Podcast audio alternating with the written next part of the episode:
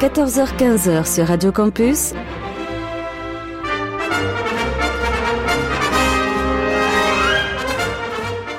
Les aventuriers des salles obscures. Le magazine cinéma produit par le quotidien du cinéma. Présenté par Christophe Dordain. Bonjour à toutes et à tous. Merci de nous faire l'amitié, comme chaque semaine, de nous retrouver pour cette nouvelle édition de votre magazine consacré à l'actualité du cinéma. Christophe Dordain au micro, accompagné aujourd'hui par Amandine Letourmi, Oxens Majoran et Victor Van de. Nous sommes ensemble jusqu'à 15h.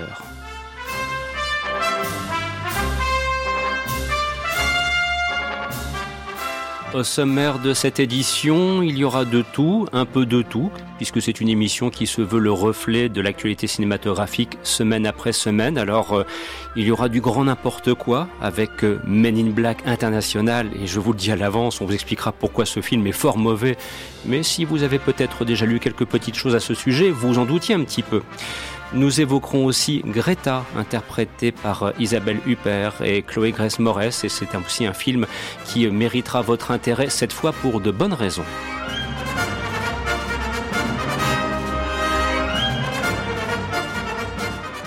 Ou pas. On ne sait jamais après tout parce que je ne vais pas préjuger de la vie qui sera proposée par les aventuriers présents en ce samedi après-midi. Et puis on ira aussi faire un petit tour à la campagne parce qu'il y a Roxane. Bon, ça permettra de retrouver Léa Drucker et Guillaume de Tonquédec dans un film assez improbable, il est vrai, en tout cas au niveau de son scénario de départ. Bref, voilà. Il y a d'autres films encore en stock, mais on vous laissera le soin de les découvrir au fur et à mesure de cette émission. Sur ce, je vous propose de commencer tout de suite avec euh, Will Smith aux commandes. C'était Men in Black, 1998. C'était au mois de mai que sortait ce film sur les écrans. Voilà, histoire de vous mettre en joie et en appétit. Et on se retrouve dans quelques instants pour tourner ensemble une première page actualité et de vous souhaiter un excellent après-midi à l'écoute de cette émission.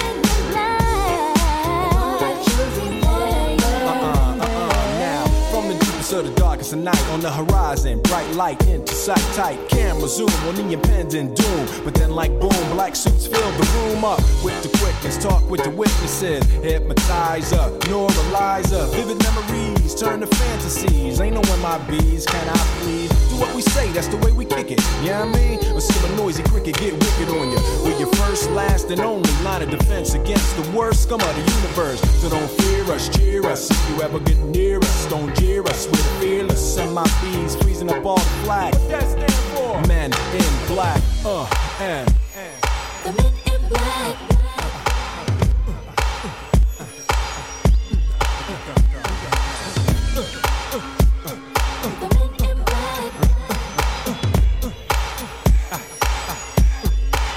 Let me see you just bounce it with me, just bounce with me, just bounce it with me. Come on, let me see you just slide with me, just slide with me, just slide with me. Come on, let me see you take a walk with me, just walk it with me, take a walk with me. Come on, and make your neck work. Now freeze.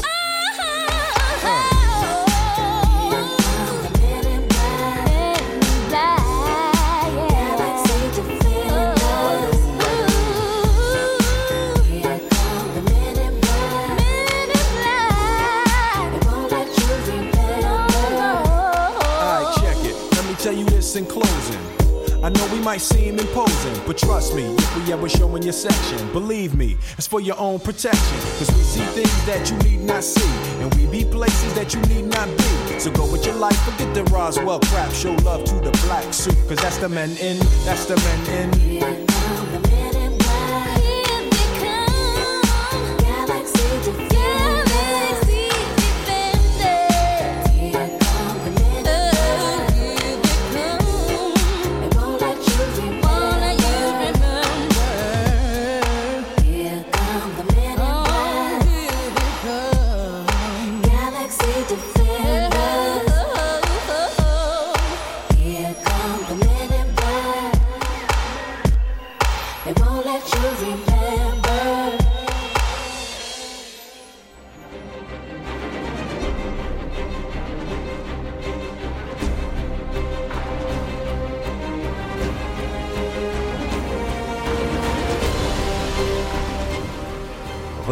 Critiques de films, les interviews et les concours sur le site du quotidien du cinéma.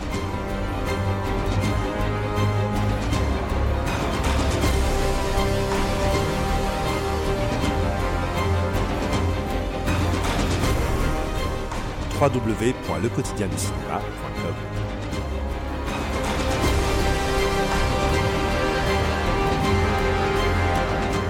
Radio Campus jusqu'à 15h. C'est les aventuriers des salles obscures.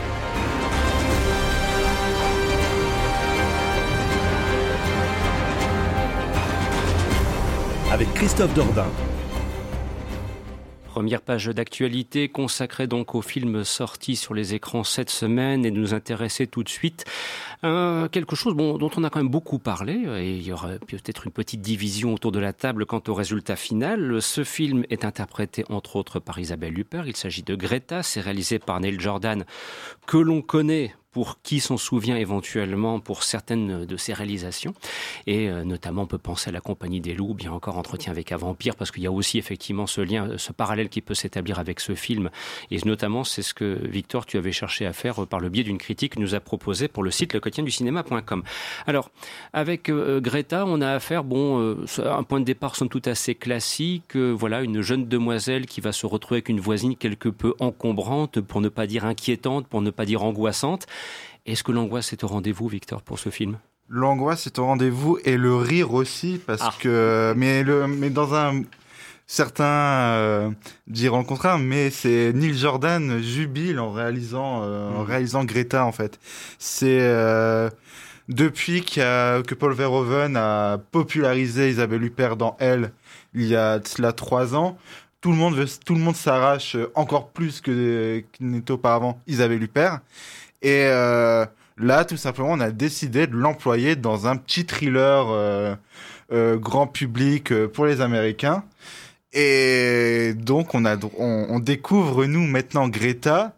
Et tu t'as tout à fait résumé le truc. Donc, c'est Chloé Grace Moretz qui se retrouve prise au piège d'une dame qu'elle ne connaît pas trop, mais qu'elle se prend d'affection pour elle. Mais cette madame, ce n'est autre que Isabelle Huppert. Et euh, faut voir ça comme euh, Isabelle Huppert dans La pianiste d'Anneke, mais qui serait mélangée au vampire de Entretien avec un vampire. Elle va, euh, elle va jouer ce personnage qui est complètement taré.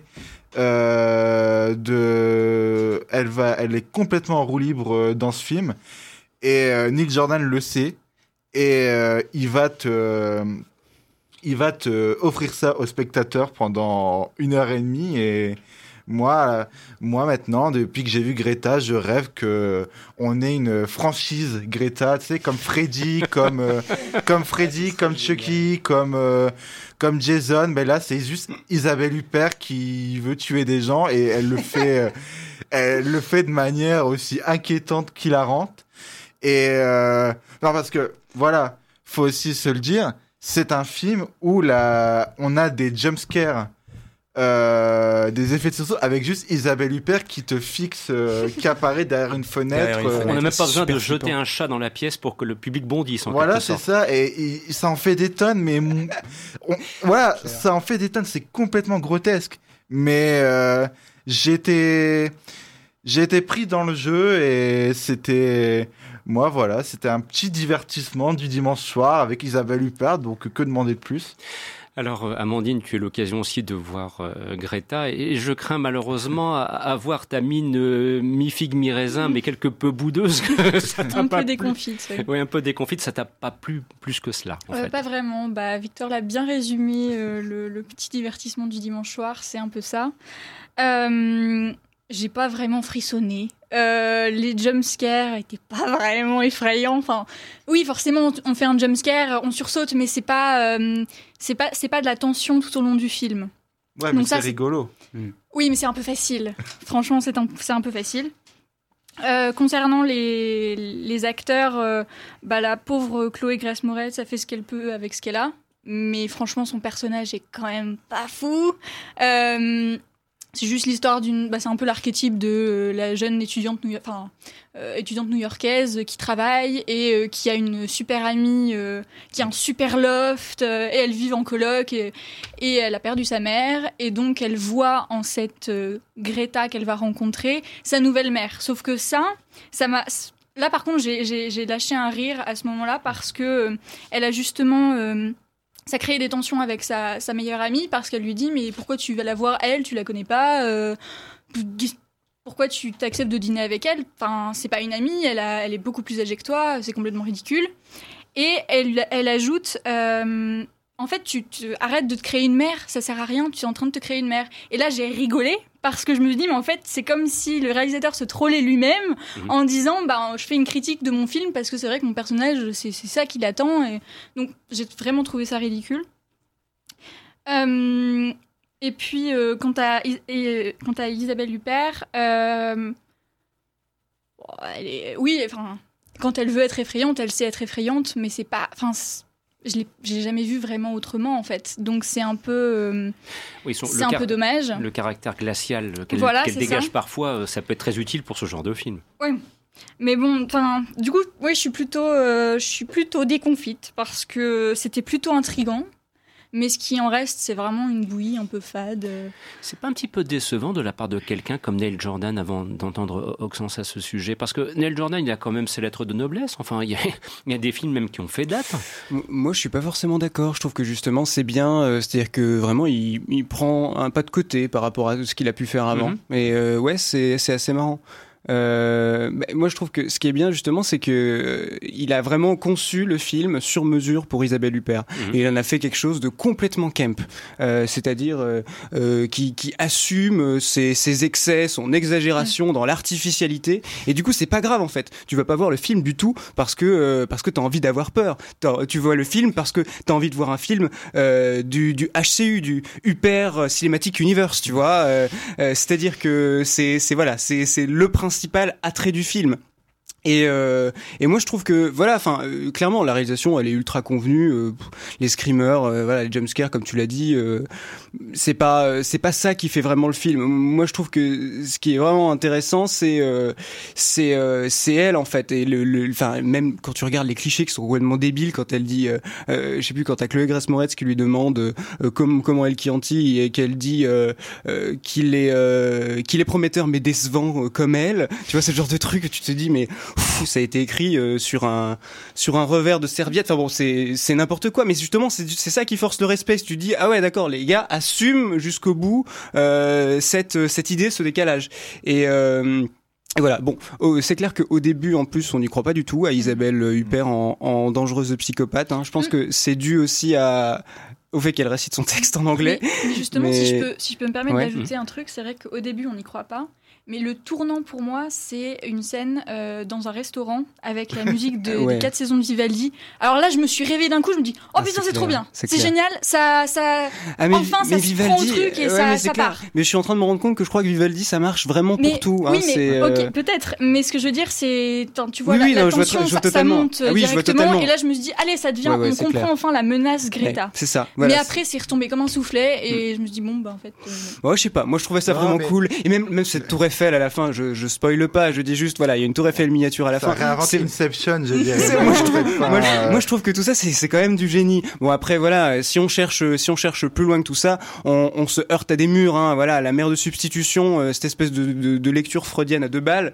Euh, Voilà, c'est clairement grotesque. Non, mais même Voilà. les clichés sont grotesques, mais il, il le sait et il les, il les grossit tellement que moi, j'ai, j'ai, j'ai pas vu ça vraiment comme euh, quelque chose de, de flagrant, en fait. C'est, c'est tellement grotesque qu'au final, t'arrives à y croire à tout ça et il y a, y a un twist concernant la meilleure pote de Chloé Moretz, qui est d'ailleurs jouée par euh, Maïka Monroe. C'est ça, Maïka et Monroe. qu'on avait déjà vu dans It Follows. Dans It et Follows, ça me elle fait était plaisir. super. Ça me fait plaisir de la revoir. Elle est, Ouais. elle est hyper drôle dans ce film en plus. Et euh, il y a tout, tout est grotesque dans Greta, mais on arrive à prendre ça au sérieux. Et c'est ça le tour de force. Et franchement, dans Entretien avec un vampire, c'était aussi une histoire qui était pourtant affreux euh, à, dans ce qui se passe. Mais il, t'arrive, il arrive à te rendre ça hilarant, Neil Jordan, et c'est ça qui Ouais, est... J'ai pas, j'ai pas le souvenir que, euh, que Entretien avec un vampire soit hilarant, par Ah contre. si, Tom Cruise. Alors moi, personnellement, Tom Cruise me fait beaucoup rire dans le film. J'ai pas du tout ce souvenir-là. Voilà. fait- C'est peut-être fait- mon humour, c'est peut-être mon humour qui Je, te... je- je- alors, je reconnais bien volontiers, après à chacun euh, sa libre appréciation du, du film, mais euh, voilà, j'ai- un autre souvenir d'entretien avec un vampire, justement un souvenir de classe, d'élégance, d'une mise en scène maîtrisée, et je n'arrive pas à comprendre, à vous entendre que Neil Jordan ait commis une euh, mi-sympathique, mi-ratée série Ah, mais c'est ça. B, Mais c'est- euh, c'est ça, qui soit un- une espèce de En véhicule, un- entre guillemets, pour Isabelle Huppert Écoute, pour une carrière Christophe, en fait, américaine, acte 2, quoi, en fait, c'est 3. c'est un film de seconde zone, mais avec des, act- des actrices de première zone. C'est C'est- ça, Ah, qui c'est est. quand même bien soigné dans la Oui, mais ah non, mais oui, c'est plutôt, c'est plutôt joli, C'est pour ça mais c'est j'ai du pas abouti, quoi. J'ai du mal à vous, à vous situer en fait. J'ai l'impression que vous êtes vous-même un petit peu en train de dire, mais bon, est-ce qu'on invite les personnes qui nous écoutent cet après-midi à aller le voir ou Ah pas oui.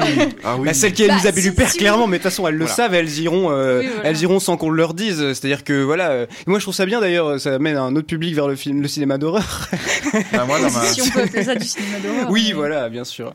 Bien, bon, vous l'aurez compris en tout cas, on va, on va rester sur une note. Je sais pas si on, si on devait mettre une petite note, ce serait quoi 12 sur 20 Voilà, quelque chose comme ça Oh non, un petit, moi j'aurais j'aurais mis plutôt un 13-14. Ouais, ouais, ouais, 14. hein. ouais. Bon, allez, c'est c'est parce que c'est Si la, période- la des examens et du baccalauréat, donc on va mettre un petit 14 sur 20 à Greta, réalisé par Neil Jordan avec Isabelle Huppert et Chloé Grace Moretz dans les rôles principaux. Si vous souhaitez vous faire plaisir, bon, on va dire que c'est le film du samedi soir, quoi, voilà, sans autre grande prétention. À la limite, ce peut être pas mal pour passer une bonne soirée.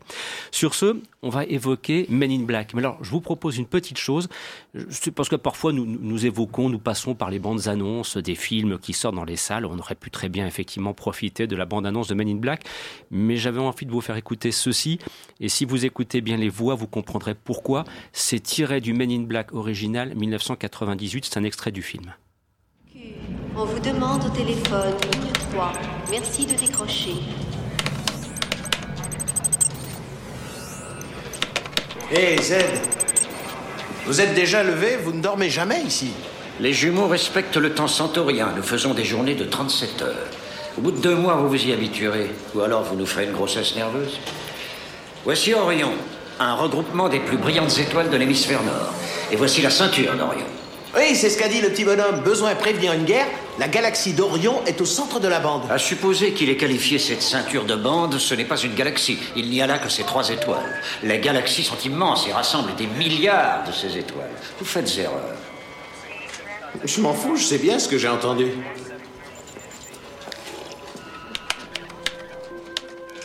Et vous l'aurez compris, c'est un extrait en version française du film réalisé par Barry Sonnenfeld et qui était sorti en mai 1998 sur les écrans. Et oui, voilà, je, voulais passer cet extrait parce que bien sûr, il y a le, le, comédien qui est la voix habituelle de Will Smith, mais surtout, il y a la voix extraordinaire de Pierre Atté, comédien de doublage récemment disparu et dont on sait qu'il fut notamment pour toute une génération, dont la mienne en particulier, la voix du Doc dans Retour vers le futur. Voilà, et j'ai eu l'occasion de revoir il y a deux jours Retour vers le futur en version originale c'est différent. Voilà, c'est totalement différent. C'est hein. différent, c'est tout. Il n'y a, pas, y a, pas, y a même pas de jugement de valeur. c'est différent. Piraté a tellement marqué euh, par sa présence sonore, par sa voix, donc euh, le, le, la trilogie de Retour vers le futur et aussi l'ensemble des films pour lesquels il a, il a eu l'occasion de, de, de, proposer euh, son talent en tant que comédien de doublage. Voilà, donc c'était un extrait de Men in Black 98.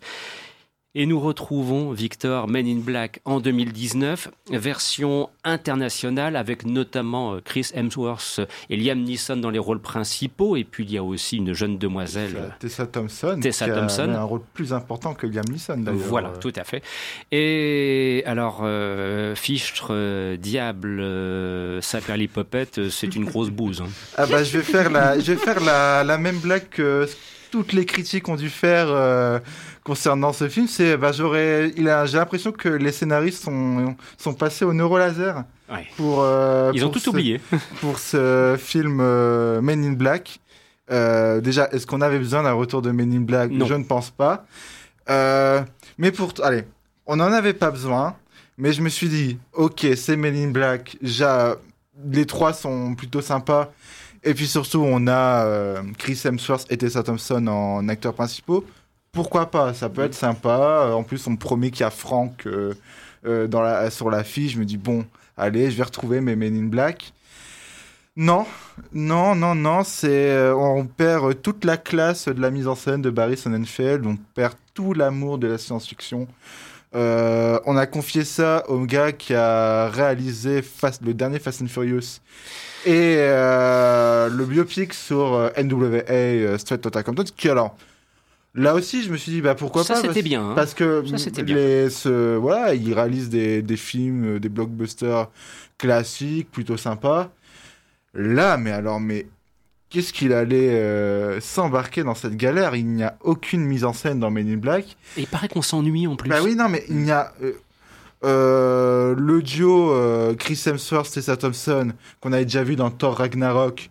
il est, il est sous-exploité. Mhm. Il n'y a aucune alchimie entre les deux. C'est juste le truc classique de deux personnages que tu t'opposes, mais contrairement à Tommy Lee Jones et Will Smith, là, il y a, on voit pas vraiment grand chose qui pourrait les différencier. Ils sont tous les deux excellents euh, dans, dans leur métier. Enfin, même si Tessa Thompson, elle est nouvelle, elle est pourtant, euh, c'est pourtant euh, le stéréotype de la nerd, donc elle est, elle est balèze sur tout, ce qu'il faut faire. Et Chris Hemsworth aussi.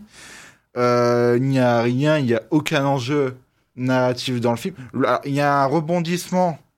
Je, je, je pense que quiconque a vu la bande-annonce du film l'a déjà grillé euh, dès la bande-annonce. Mhm. Et euh, le pire, c'est que t'as grillé, t'as grillé ce twist dès la bande-annonce et ils te font un faux suspense bidon par rapport à ça, mais t'es pas dupe. J'ai entendu aussi parler d'une séquence dans le désert qui est absolument interminable. Qui, qui, Oui, qui, qui alors donne je- un ennui mortel. Je crois savoir euh, de qui tu parles euh, en, en disant à propos de cette fin. Non, j'ai pas trouvé ça interminable, mais euh, encore une fois, c'est moi, c'est ça qui m'a fait sortir du film par rapport à cette séquence. Et parmi toutes les autres du film, c'est qu'en fait, c'est la même mise en scène pour chaque séquence. C'est des plans rapprochés sur les personnages. Euh, le... sur des fonds verts qui sont hideux. On se souvient des films de Barry Sonnenfeld où il y avait vraiment, ça mélangeait effets numériques et euh, il y avait un artisanat dans les maquillages et tout qui faisait vraiment plaisir à voir. Là, c'est du numérique moche. Il se passe, euh, c'est euh, mais alors, Men in Black International, hein, donc on te promet un tour du monde euh, dans plusieurs pays. Avec une belle euh, tour Eiffel encore. Voilà, bah c'est juste une tour Eiffel, c'est juste une tour Eiffel moche en numérique pour que Liam Neeson te fasse une petite blague sur le fait qu'il est joué dans Taken en disant Ah là, euh, oh la là. première réplique du film c'est quand même Liam Neeson qui débarque, il voit la tour Eiffel, il fait ah là là j'ai déjà été à Paris et je déteste ça. Voilà, enfin C'est que des il y a pas d'humour, c'est pas drôle, il y a pas la classe de Will Smith. Alors qu'on aurait pu avoir la classe de Chris Hemsworth et Tessa Thompson, ben on l'a pas. Euh, Qu'est-ce qu'on peut dire d'autre euh, Bah, qu'il faut pas y aller. Ouais, de toute façon, alors, de toute façon, je pense que là, ça fait, euh, ça fait trois semaines qu'on se mange des blockbusters tirés de franchises et qui bident. Godzilla. Godzilla, qui, qui, qui se souvient déjà du niveau Godzilla? Personne. qui va se souvenir de Dark Phoenix? Personne. Et qui va se souvenir de Men in Black? Ben, personne. International, personne non plus. Mais, International, oui. Mais cela étant, Victor, la question que tu poses une fois de plus, et, Dieu sait qu'au cours de cette saison, car nous arrivons au terme de cette 19e saison, nous l'avons souvent, cette question posée, c'est un constat que nous avons souvent fait, c'est un manque de renouvellement des scénarios, le recours à de vieilles recettes. Enfin, quelle était la pertinence de faire un nouveau volet de Men in Black? Bah, aujourd'hui je pense qu'ils euh, se sont dit, euh, tiens, on va prendre les acteurs du moment, donc Chris Hemsworth et Tessa Thompson, et ils se sont dit, bon, on donc la justification est purement business et non pas cinématographique. On va, on va, ressusciter une franchise que tout le monde aime. Ben, Juste avant de venir, il y avait un reportage sur euh, Chicha, sur Canal, mm. qui parlait de ça justement et qui disait que maintenant, pour les producteurs, on, on pense plus aux acteurs, mm. mais on pense à la franchise en fait. Et. Mm. Et ils ont bien, ils ont montré plusieurs exemples pour montrer que non, ça ne marche plus. Enfin, bah oui, c'est c'est un moment, c'est plus possible. Et pourtant, voilà, Men in Black International, ça aurait pu être un truc vachement sympa. Hein. Je dis pas, euh, voilà, Men in Black autour du monde. Euh, on aurait pu voir les, comment était euh, tout, tout le système d'agence. Enfin, Tessa Thompson, en gros, son personnage, comme dans les films de Barry Sonnenfeld elle, elle veut être intégrée au Men in Black de New York. Mhm. Mais euh, pour un mission, pour en gros une mission d'essai, en fait, on va, euh, on va l'envoyer à Londres. Et donc tu dis, ah ouais, d'accord, un Men in Black à Londres, euh, ça peut être intéressant. Monsieur, hein, ça m'a, ça m'a fait penser à un autre film qui a complètement sous-exploité. ça, c'est la suite de Kingsman. Mhm, où on avait, on avait les Kingsman en Angleterre et on nous promettait les Statesman. Mhm. Bah, au final, on l'a pas eu. On l'a, on l'a pas eu, cela. Et là, c'est pareil, en fait. Londres, il est, Londres, c'est juste résumé à une rue et à un nightclub. Euh, ils sont aussi à Marrakech, il me semble, et c'est aussi du fond vert. C'est, c'est dommage. C'est, c'est un gâchis. C'est un immense gâchis même. Eh bien, dans ce cas-là, ne gâchez pas votre argent et n'allez pas voir Men in Black International en salle à la limite. Attendez une diffusion à la télévision, comme ça vous ferez de belles économies. Bah, et puis il y a peut-être d'autres films à voir d'ailleurs dont on aura l'occasion de parler en deuxième partie d'émission. Ceci en passant. Tu as, résumé le truc. Moi, la, seule impression que j'ai eue, c'était euh, en allant voir ce film c'est que c'est une mise en scène qui est calibrée pour une série ou un téléfilm Netflix. Euh, qui c'est juste euh, du la télé au possible en fait et ça me déçoit beaucoup. Voilà, vous l'aurez compris, donc film à éviter. Alors dans la deuxième partie de l'émission, il sera question notamment de, Roxane, on prendra un petit peu l'air de la, de la campagne par exemple, hein. et puis on s'intéressera aussi à une production qu'on a l'occasion de découvrir sur Netflix avec un assemblage improbable entre Adam Sandler et Danny Moon, on vous en reparlera. Voilà, et puis il sera aussi question de la nouvelle réalisation de Bertrand Bonello qui s'appelle Zombie Child, puisqu'il il, se, il va maintenant sur les pas de Dario Argento, Bertrand Bonello, enfin on verra si effectivement c'est justifié ou pas. Bref, vous l'aurez compris, de, de bonnes perspectives cinématographiques de bons films à évoquer. Dans la deuxième partie de l'émission, le temps pour moi, en cette période de césure, mais aussi de fin d'année, de vous annoncer que samedi prochain, le 22 juin, ce sera donc la dernière édition des Aventures Salles Obscures, présentée par David Marmignon en l'occurrence et que ensuite, eh bien, le 29 juin, vous retrouverez l'ultime édition du magazine des séries qui terminera aussi sa saison. Et puis ensuite, à partir du samedi 6 juillet, eh bien, les aventuriers des salles obscures deviendront les vacanciers des salles obscures pour euh, un total, un socle de six émissions que nous avons décidé de produire cet été. Et ces six émissions seront diffusées entre le 6 juillet et le 17 août, ce qui permettra d'évoquer le nouveau film de Quentin Tarantino. Ensuite, il y aura une pause bienvenue pendant la période estivale et enfin, nous serons de retour à partir de la troisième semaine du mois de septembre au plus tard. On fera le temps, le, point nécessaire parce qu'on attaquera la 20e année de présence de ce programme sur euh, les ondes de Radio Campus Lille. Et puis, on sait très bien aussi que fin septembre, il y a un certain Rambo qui va arriver. Début octobre, un certain Terminator qui sera de retour. Bref, vous l'aurez compris, nous reviendrons avec euh, de l'artillerie lourde. Voilà. Mais ce n'est pas, il n'y a pas que cela. On vous en reparlera le moment venu. Sur ce, je vous propose d'écouter. Alors, euh, on a commencé l'émission avec Will Smith, Made in Black. Là, on va revenir aux grandes partitions musicales hollywoodiennes telles que j'affectionne, c'est vrai.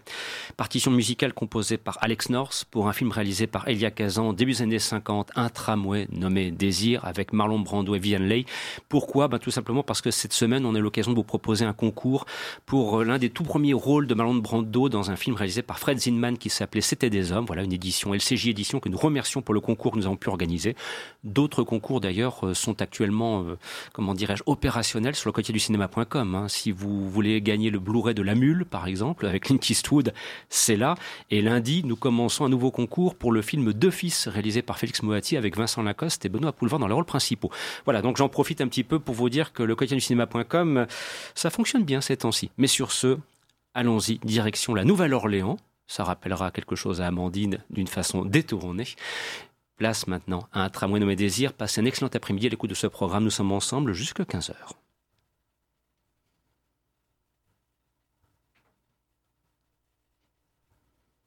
Si tant est que le morceau veuille bien partir. Alors là, ça, j'adore ça. Et, ça, c'est le problème du direct. En podcast, on peut faire ce qu'on veut. En podcast, on peut appuyer sur le bouton, on peut reprendre, on peut faire un petit truc au montage. Mais là, vous savez, je suis obligé de le faire en direct.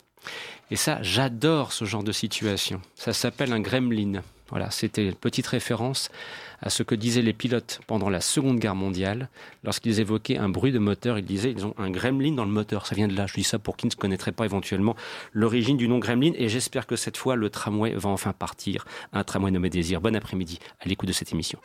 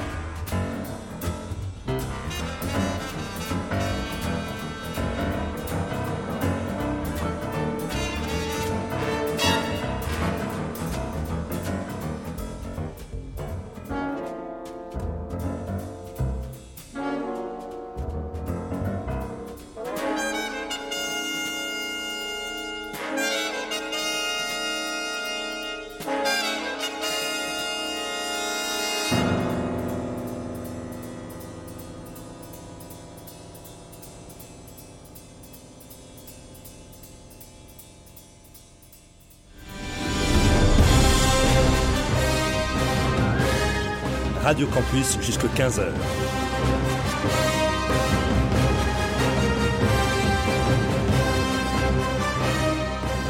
C'est les aventuriers des salles obscures.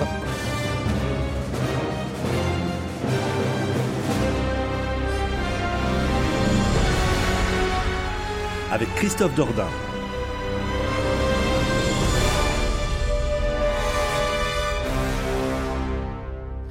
Et juste avant d'évoquer la nouvelle réalisation de Bertrand Bonello, Zombie de vous rappeler aussi que cette émission est multi-rediffusée puisque vous pouvez l'entendre chaque mercredi chez nos amis de Pastel FM, fréquence 99.4. Donc c'est sur la métropole lilloise. Et donc c'est le mercredi de 14h à 15h que cette émission est rediffusée. Elle est aussi rediffusée en intégralité sur euh, Radio WRS qui émet dans la Sarthe. Et puis elle est proposée aussi sous la forme de module par cinémaradio.net et elle bénéficie du soutien également de Planète Cinéphile qui relaie nos podcasts sur Twitter notamment. Bref, nous avons entre guillemets plusieurs publics et d'ailleurs peut-être toute une série de publics que nous ne connaissons pas. Sur ce, place donc à l'actualité avec donc la sortie sur les écrans de Zombie Child réalisé par Bertrand Bonello. Film d'ailleurs avec, comment dirais-je, un point de départ somme toute assez improbable puisque nous sommes à Haïti dans les années 60. Un homme est ramené d'entre les morts. Hein. Je vous dis tout de suite, Zombie Child, hein, vous l'aurez compris, il y, y, a, du zombie dans l'air. Donc un homme est ramené d'entre les morts pour être envoyé de force dans l'enfer des plantations de canne à sucre. Et 55 ans plus tard, donc aujourd'hui, nous sommes dans un pensionnat, en l'occurrence le prestigieux pensionnat de la Légion d'honneur à Paris, et nous découvrons une adolescente haïtienne qui va euh, confier à ses amis le secret qui le hante. Alors Zombie Child, film de zombies réalisé par Bertrand Bonello, franchement après Nocturama, on n'attendait pas nécessairement sur ce terrain-là. Est-ce que c'est réussi, Oxens? Ah, totalement réussi. Euh, c'est, ouais, c'est en fait c'est vraiment génial. Alors du coup, euh, oui, c'était c'était passé pendant Cannes, ce qui était assez marrant puisque du coup, on a vu que pendant Cannes, il y avait quand même plusieurs films qui parlaient des zombies, notamment bon, le Germuche qui était vraiment pas excellent et on a Zombie Child qui est au contraire une sacrée pépite, une révélation, quelque chose de quelque chose de, de vraiment différent, de vraiment intéressant, euh, une vraie proposition, euh, un conte un petit peu hors du temps, euh, avec euh, à la fois euh, des rites ancestraux qui se passent euh, au début des années 60 en Haïti, et de l'autre côté un internat de nos jours, hors du temps parce que cet internat il est fait de longs couloirs, de, de filles qui sont toutes en uniforme, et voilà quelque chose d'assez assez atemporel. Euh, c'est assez génial parce que, euh, en plus de ça, on apprend euh, que euh, cette histoire que tu viens de raconter, euh, Christophe, est en fait inspirée de faits réels. C'est-à-dire qu'il y a eu des enterrements de personnes vivantes qu'on a empoisonnées pour zombifier. C'est quelque chose qui, a existé, qui existe encore un petit peu, mais c'est totalement illégal en Haïti. Et, alors voilà, on a, on a ce parallèle-là. On ne sait pas vraiment où, où, Bonello veut nous emmener, mais, mais il nous, nous y emmène. Et c'est un voyage un petit peu psyché, qui est absolument, absolument jouissif, où on a voilà ce parallèle avec euh, donc ce lycée avec des filles très guindées, un quasi teen movie, mais un bon teen movie où tu as une bande de filles qui euh, se retrouvent en cachette le soir pour écouter Damso et PNL entourées de bougies, ce qui est pas du tout bizarre. Et puis euh, et puis donc parmi elles, euh, plusieurs euh, plusieurs filles, dont euh, une qui veut carrément tuer son ami avec l'aide d'une vaudou. Enfin voilà, c'est ça part très très loin. et se greffe à tout ça, comme comme je le disais, bah du coup tout un tout un contexte un contexte quasi ethnologique par rapport à Haïti, au tremblement de, de, terre qui a pu se passer en 2010. Et et c'est voilà, voilà, moi je trouve ça absolument génial, c'est complètement euh, fantasmagorique, c'est ultra étrange dans son intérêt pour les rites ancestraux, et ça unifie, voilà, ça unifie euh, la, la, fiction fantastique et euh, cette histoire officieuse d'Haïti, voire même tout un contexte de colonisation qui est super intéressant, de l'ordre de, de la mémoire qu'on a essayé d'oublier, qu'on essaie d'enterrer justement. Voilà, et, je trouve ça euh, passionnant de voir Bonello qui redonne un sens ethnologique, un sens, euh, une dimension humaine à la figure du zombie qu'on a pu voir maintes et maintes fois euh, euh dans le cinéma américain, et qui là, là revient aux origines culturelles, aux, origines même cultuelles, avec un certain lyrisme et surtout une pertinence politique. Victor, bah tu disais en introduction qu'on n'attendait pas forcément Bonello dans le registre du zombie après un film comme Nocturama. Et pourtant, on est dans un film qui est dans la continuité de ce que proposait euh, Bonello avec, euh, avec ce film. C'est que je pense qu'en France, on n'a pas un réalisateur, on n'a pas d'autres réalisateurs qui parlent aussi bien de l'adolescence que le fait Bonello, où euh, il va, il va parler dans ces deux films de d'une bande d'ados. bon, peut-être euh, d'une classe sociale plus forte dans, dans Zombie Child que dans Nocturama, puisqu'on parle quand même d'enfants qui ont euh, la Légion d'honneur quand même. Ouais, c'est enfin, les, les Enfin, parents. des, qui ont des parents, les Voilà. parents qui ont la Légion d'honneur, qui mais sont dans un.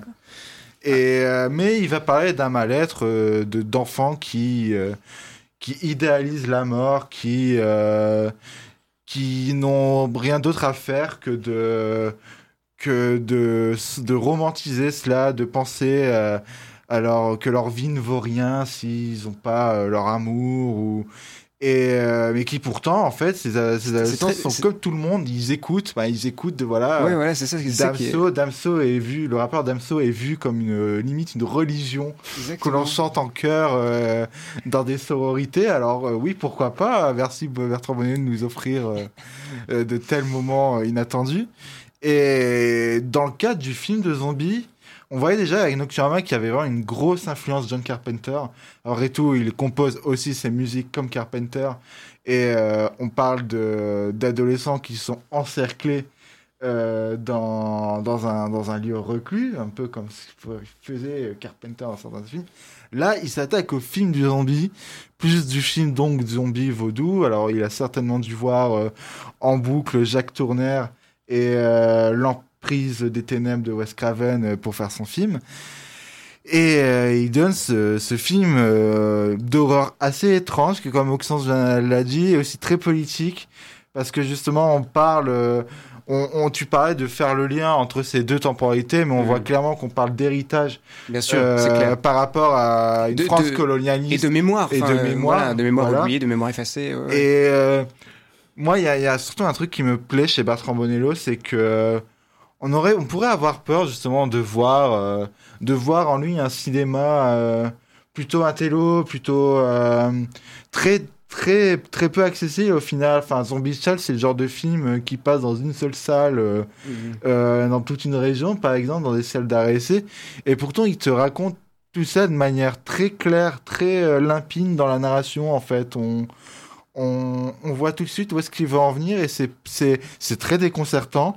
Il y a des séquences qui nous qui dérangent, qui, euh, qui perdent, nous fait perdre tout repère. Ouais. Et pourtant, on est tout de suite ramené, euh, on, on est tout de suite ramené à la surface. On, on, on comprend, on comprend très facilement et on voit, on voit qu'il y a un véritable amour du cinéma de genre populaire de la part de Benoît qui tente d'intellectualiser, mais qui marche plutôt bien euh, dans ce film. Bah, espérons en tout cas que le film va trouver son public, même si j'ai un petit doute, Non, parce que. Bertrand Bonello, c'est quand même difficile. C'est hein. ça, c'est très ça, de c'est- niche, ça. Et c'est ça qui est dommage, hein, parce que quand, Au moins un petit public. Quand tu vois exactement, parce que quand, quand tu vois le, le succès, enfin le, le comment le le- le- l'intérêt que ça a et le, le, le traitement du sujet qui est vraiment excellent. Enfin, c'est c'est dommage que ça prenne pas. Il y, a comme, il y a quand même question de cinéma. Je veux dire, on, on vient de quitter dans la première partie de l'émission Men in Black Ah, International, qui était une, une Ah, bouse intersidérale, il faut bien reconnaître, où il n'y a pas de cinéma. Là, avec Bertrand Bonello, il y a, il y a toujours du cinéma, Ah faut oui, le oui. reconnaître. hein. Ah, Là, là, là, il faut. Enfin, moi, je, je, Il y a une vraie tout- mise en scène. J'invite toutes les personnes qui écoutent cette émission à aller voir ce film parce qu'il est, il est vraiment super. Il vous déconcertera, c'est sûr, mais il vous fera euh, forcément réfléchir. Bien, voilà donc, on va dire, un bon coup de cœur de la part des aventuriers pour la nouvelle réalisation de Bertrand Bonello, Zombie Child. Nous apprenions euh, en direct, entre guillemets, et malheureusement à l'instant, la disparition d'un grand cinéaste italien en la personne de Franco Zeffirelli, puisqu'on vient d'apprendre sa disparition il y a, c'est malheureusement il y, a, il y a quelques instants à peine. Alors moi, je voulais simplement signaler que euh, Franco Zeffirelli, je me souviens que pendant très longtemps, je me suis entre guillemets bagarré, je le connaissais pas, mais je me suis bagarré avec lui parce que avec l'appui de Daniel, Daniel Toscan du Plantier, c'était la grande période où le cinéma, enfin la, la Gaumont Distribution proposait l'adaptation d'opéra.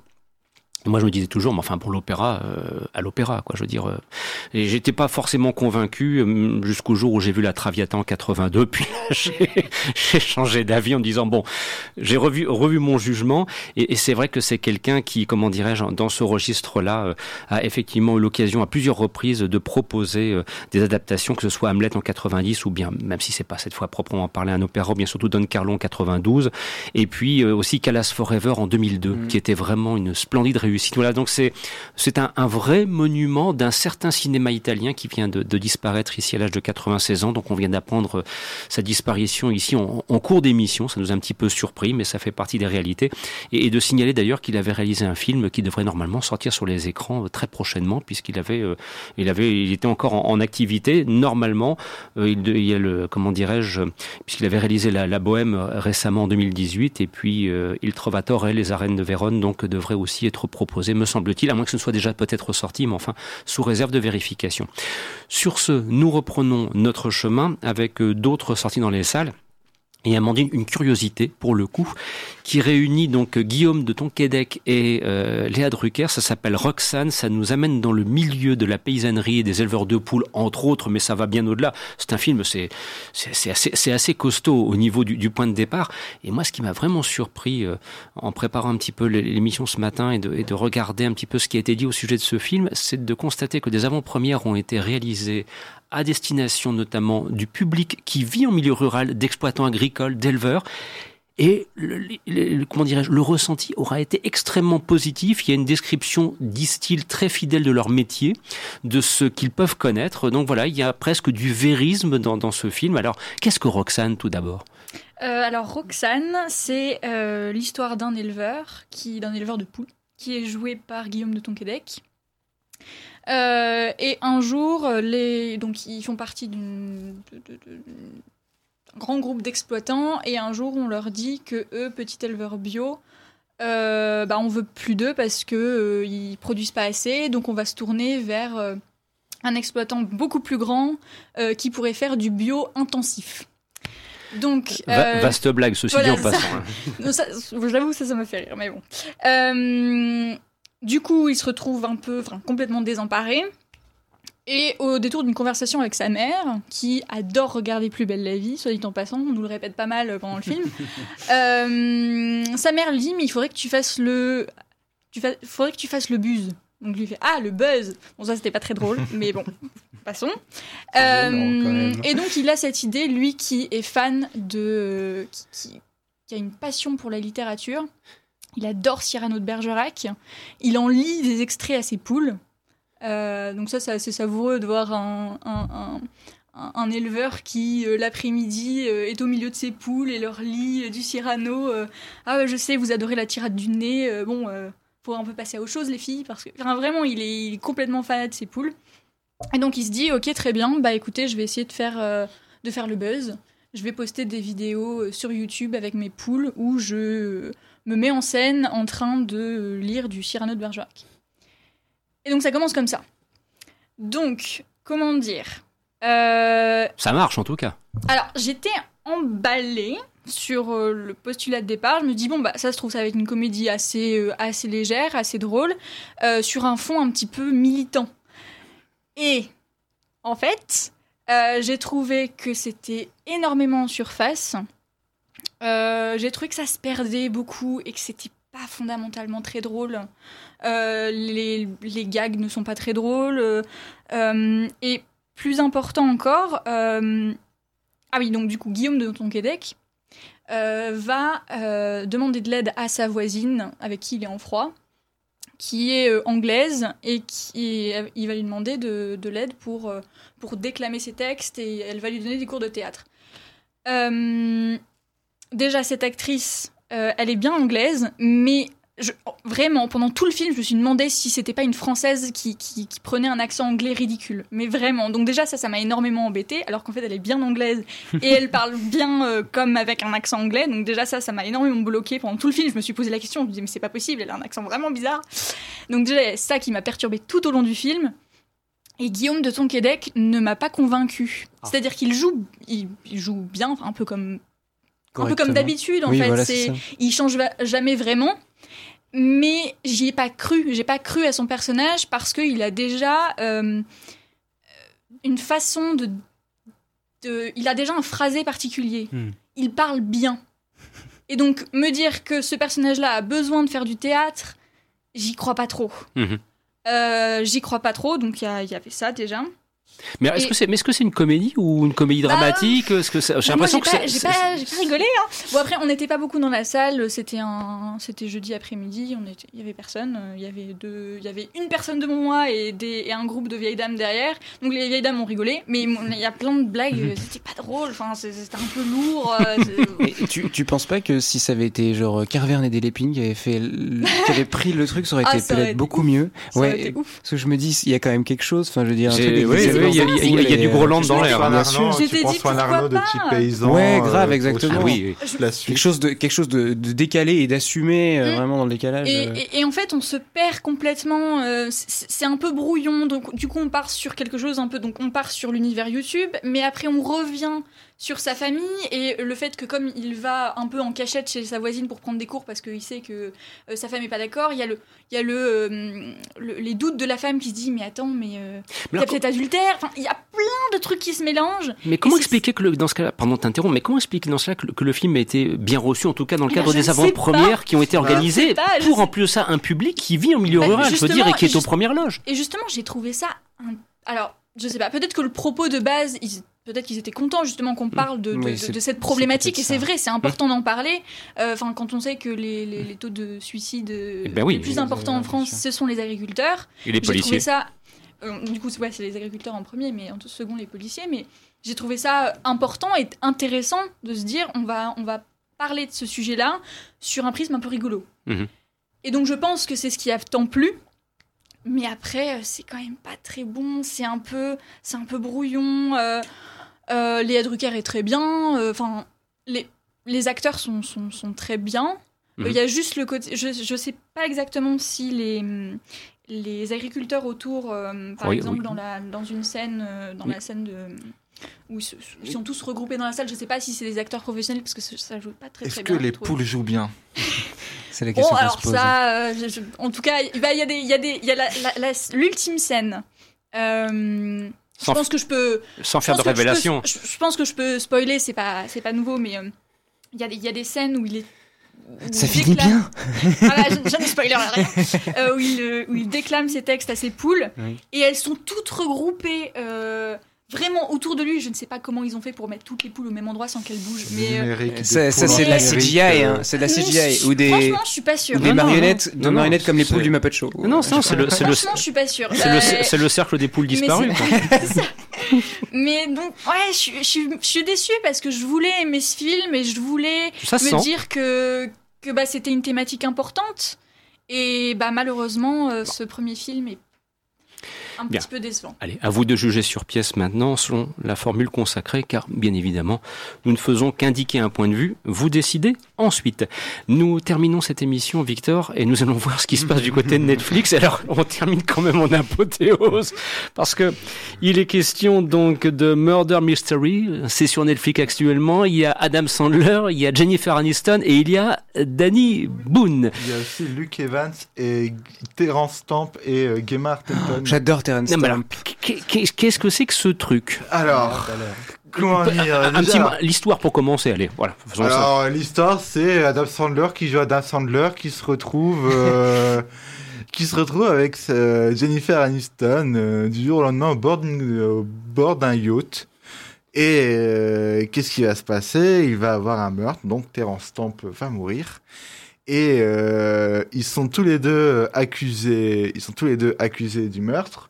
Et ils vont être pourchassés par un inspecteur français, je vais par Danny Boone, qui a l'accent, euh, qui s'appelle. Laurent Delacroix.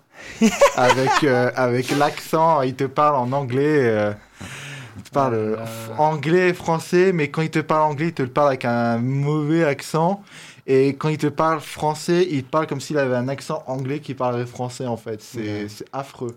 Est-ce est-ce qu'il chante Frère Jacques dans le film ou pas? Non, Non, non, je- mais alors, Mais attends, il joue à l'inspecteur Clouseau, là. oui, non, mais c'est ça, c'est, euh, on dirait Steve Martin euh, dans les, les remakes. Euh, tout de suite, de- euh, Steve Martin, c'est quelqu'un que je voue aux gémonies pour avoir osé reprendre le rôle de Peter Sellers. hein, je veux dire, euh, Et- voilà. Euh, Steve Martin et moi, on est fâchés à vie. Et euh, alors, moi, ce film, je l'attendais un peu comme le Messi. Parce que. Enfin, c'est pas possible. Alors, enfin. À ce point-là Non mais voilà, C'est pas j'aime- possible. J'aime extra- j'aime extrapoler tout ça, voilà. Euh, pour moi, une rencontre entre Adam Sandler et Danny Boone, c'est un cadeau. Je me, Moi, j'a- j'adore. C'est les films d'Adam Sandler, c'est un peu des plaisirs coupables pour moi. Je m'attends toujours à, à voir les blagues les plus vulgoses possibles. Ah, euh, C'est vrai, que- c'est vrai, voir. c'est vrai que c'est des bons équivalents. euh, Voilà, et je me suis dit, bah voilà, le choc des titans, euh, Boone, Sandler, euh, pourquoi pas? Et je me suis dit, peut-être qu'on va avoir euh, une, pro- une production digne de Copains pour toujours deux, qui est genre le sommet euh, du mauvais goût. Bah non.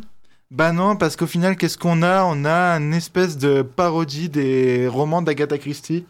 Oui, parce Euh, que le, le titre, le titre déjà, Murder Mystery, euh, ça fait un petit peu série à l'arabesque. Hein. Voilà, bah c'est ça. Et la fin, le, le clin d'œil de fin, c'est qu'il se retrouve dans un train et le train, c'est juste, en fait, c'est l'Orient Express.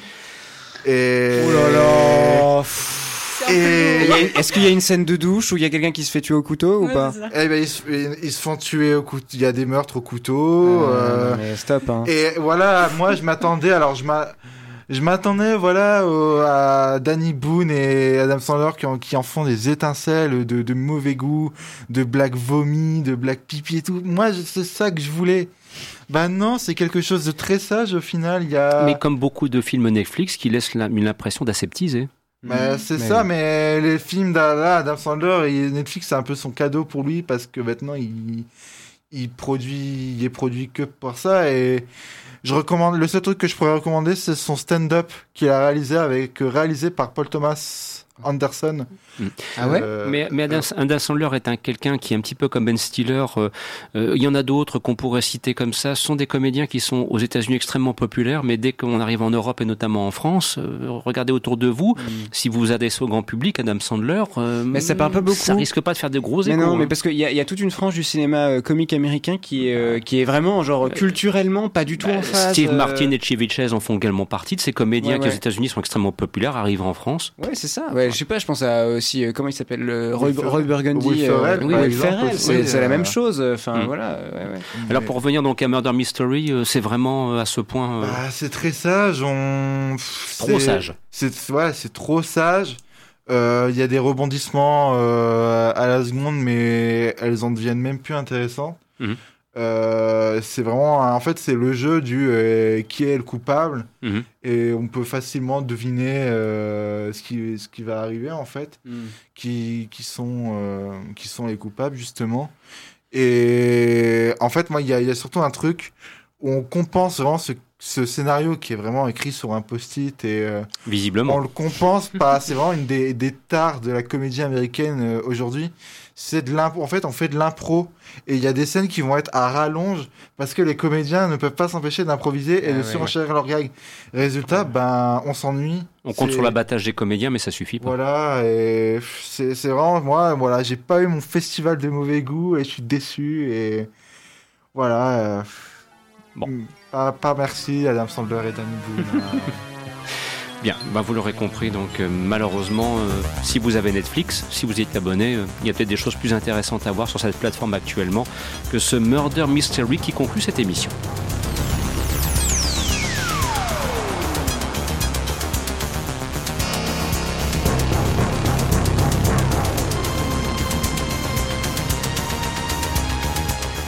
Ainsi s'achèvent les aventures salles obscures en ce samedi après-midi. Vous étiez en compagnie de Christophe Dordain, Victor Van de Katsi, Amandine Letourmi, Auxence Majoran. Dans quelques instants, suite des programmes sur votre station préférée. Bien évidemment, nous serons de retour la semaine prochaine pour la dernière édition des aventures salles obscures. Et puis je rappelle que le samedi 29 juin, ce sera la dernière édition du magazine des séries. Ensuite, place sera faite à la pause et la période estivale avec les vacanciers salles obscures. Puis l'émission fera une pause de la mi-août jusqu'à la mi-septembre pour son retour pour la 20e année. On vous en reparlera bien évidemment. D'ici là, n'hésitez pas à nous lire en consultant les articles du site lequotidienducinéma.com et je ne doute pas que vous le fassiez. Merci pour votre fidélité et votre attention. Merci de nous supporter surtout. Excellent week-end à vous tous. À la semaine prochaine. Au revoir.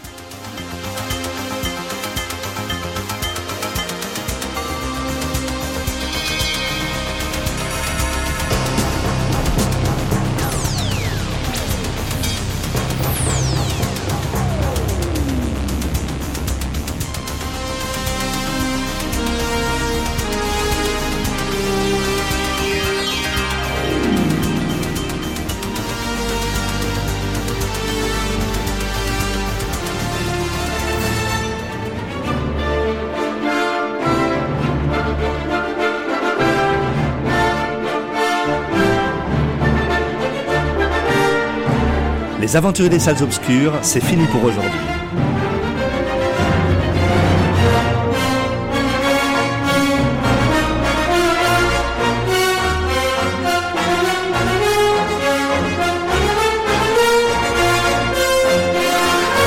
Votre magazine cinéma revient la semaine prochaine, même jour, même heure.